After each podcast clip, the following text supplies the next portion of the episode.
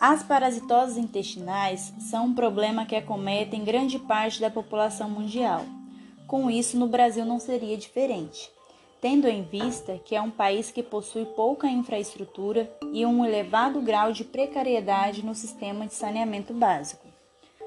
Visto que essa precariedade no sistema de saneamento básico é uma das principais causas de contaminação por parasitoses intestinais, porque à exposição principalmente da população de classe média baixa e famílias que vivem na extrema pobreza.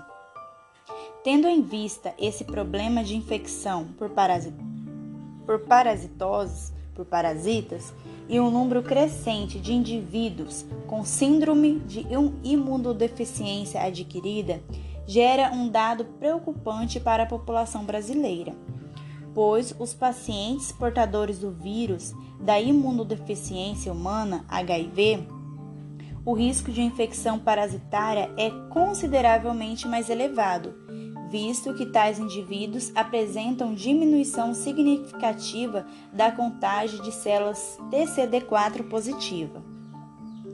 Com isto, o seu sistema imune fica fragilizado, e não é eficaz em combater não somente os parasitas intestinais, mas sim outros agentes que atacam seu organismo, como vírus e bactérias.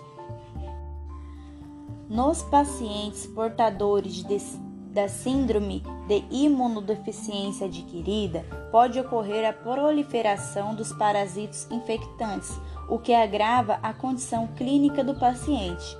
Em alguns casos, devido à diarreia, que é um dos sintomas mais comuns, ameaça em um elevado grau a saúde dos pacientes, pois provoca perda de peso, desnutrição, anemia e desidratação.